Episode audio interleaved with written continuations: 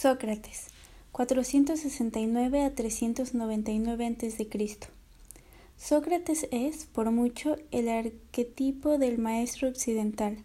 Su vida transcurrió en Atenas, donde vivió en serena pobreza y se rodeó de fervientes discípulos como Platón y Genofonte, cuyos testimonios son las únicas fuentes biográficas del maestro.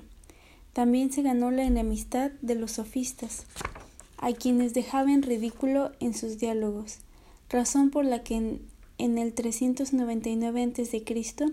fue acusado de impiedad y de corrupción de la juventud, cargos por los que se fue condenado a muerte. Ha sido célebre por haber rechazado la oferta de sus discípulos, quienes le animaban a escapar de la prisión y mantenerse firme en sus principios.